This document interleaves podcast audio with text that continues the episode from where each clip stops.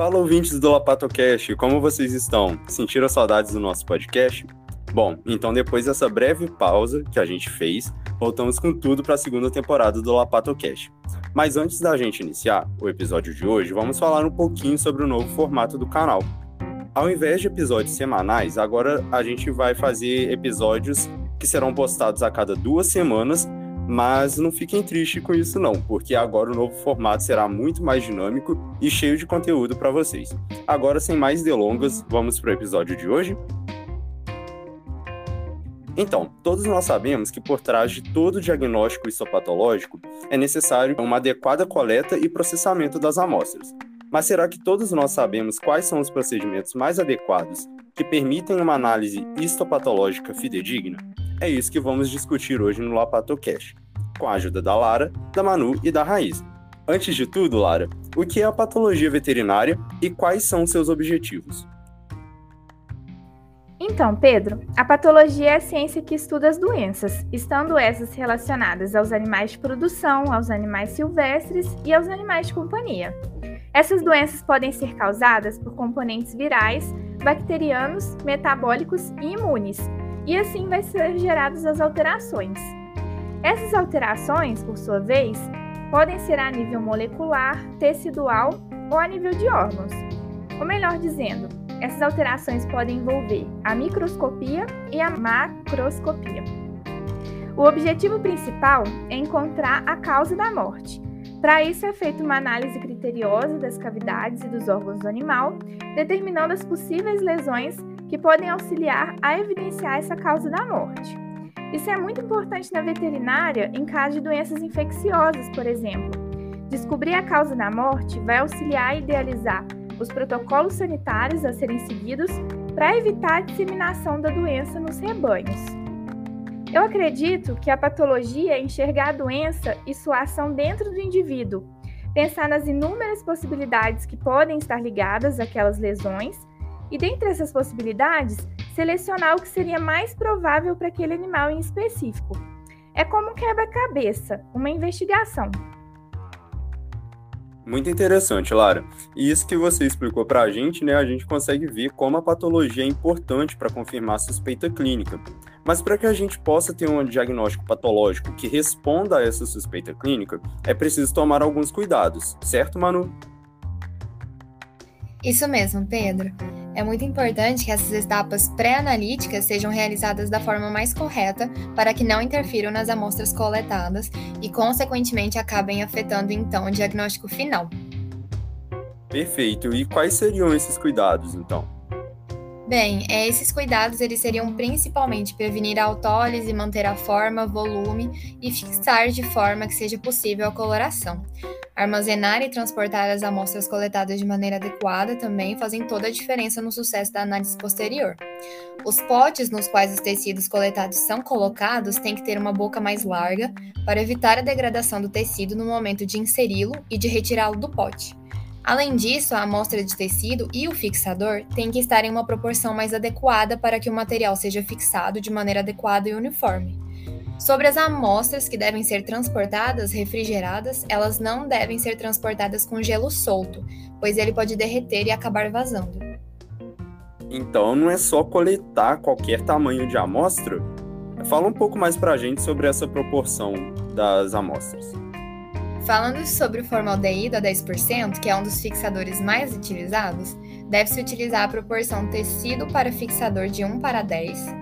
Com relação ao tamanho da amostra, deve ser adequada para que haja correta fixação, sendo ideal o fragmento coletado ter uma espessura máxima de até 1 centímetro. Dessa forma, o formal ele consegue ter uma melhor ação. E além disso, né, tem dois pontos cruciais durante a necrópsia, que é coletar o máximo de amostras possível e realizar a coleta da área lesionada com uma margem de tecido íntegro.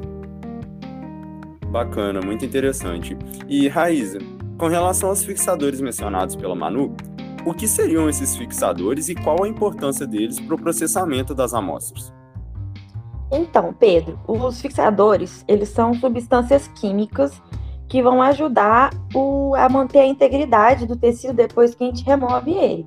Quando a gente tira um tecido ou um órgão do organismo, ele vai começar um processo de degradação e a fixação ela vai entrar nesse processo da preparação da lâmina com a função de tentar evitar a proliferação de micro-organismos que vão causar essa destruição. E assim a gente vai conseguir preservar melhor a estrutura do tecido para poder ser analisado. Então podemos falar que a fixação é uma etapa crucial para que o exame histopatológico possa ser realizado, né? E falando nele, o que é esse exame, Lara? Bom, esse exame é um grande aliado na rotina do médico veterinário, que consiste na análise criteriosa dos tecidos coletados, sejam da necrópsia ou até mesmo de animais vivos, como no caso das biópsias. Essa análise é feita por meio da microscopia óptica. Então, o patologista vai observar, por meio do microscópio, as possíveis alterações na morfologia dos tecidos de interesse. Mas para isso é muito importante que sejam seguidos todos os cuidados falados pela Manu. Além disso, é muito importante para o diagnóstico um histórico bem detalhado do animal, com informações que guiem o patologista nesse diagnóstico. O conhecimento sobre a conformação do tecido normal também é muito importante para saber a diferença das possíveis alterações patológicas de um tecido saudável, por isso, a patologia vai reunir diversas áreas e disciplinas que a gente aprende no início do curso, como a citologia e a histologia, por exemplo. Com a análise, o patologista vai descrever a natureza, a extensão, a gravidade e a evolução das lesões, podendo assim sugerir a causa da normalidade encontrada. Então a gente já entendeu como é feito esse processo de preservação do material coletado e a importância do exame histopatológico. Mas Raíza, como o médico veterinário consegue fazer a análise desse material no microscópio? Então, Pedro, é aí que entra a parte da coloração. Depois que o tecido ele vai ser fixado, desidratado e cortado, ele acaba perdendo a sua cor. E aí, para poder resolver isso, é feita uma coloração para que o médico veterinário ele consiga identificar as estruturas né, na hora da análise. E aí existem vários tipos de coloração e cada uma tem uma função diferente. Por exemplo, a gente tem uma que é muito usada que é a hematoxilina e a eosina, que elas são que eles são corantes, né, utilizados para evidenciar a característica estrutural do tecido como um todo. Mas quando o foco é revelar os componentes celulares, é, ele não é muito bom. E aí também tem uma outra opção, que seria a coloração pela prata, que ela é utilizada para poder analisar fibras reticulares que a gente encontra nos linfonodos. E aí, depois da coloração, as lâminas elas são montadas e secadas e elas ficam prontas para poder ser observadas no microscópio. Então é muito importante a gente ter esse planejamento de qual coloração que a gente vai fazer, né? É, e durante a necrópsia, existem várias medidas de segurança que a gente deve seguir. Então, fala pra gente quais são elas. Então, na necrópsia, a gente vai abrir e inspecionar esse cadáver, né, com o objetivo de descobrir a causa da morte ou então verificar a extensão ou a natureza das lesões que ele vai ter.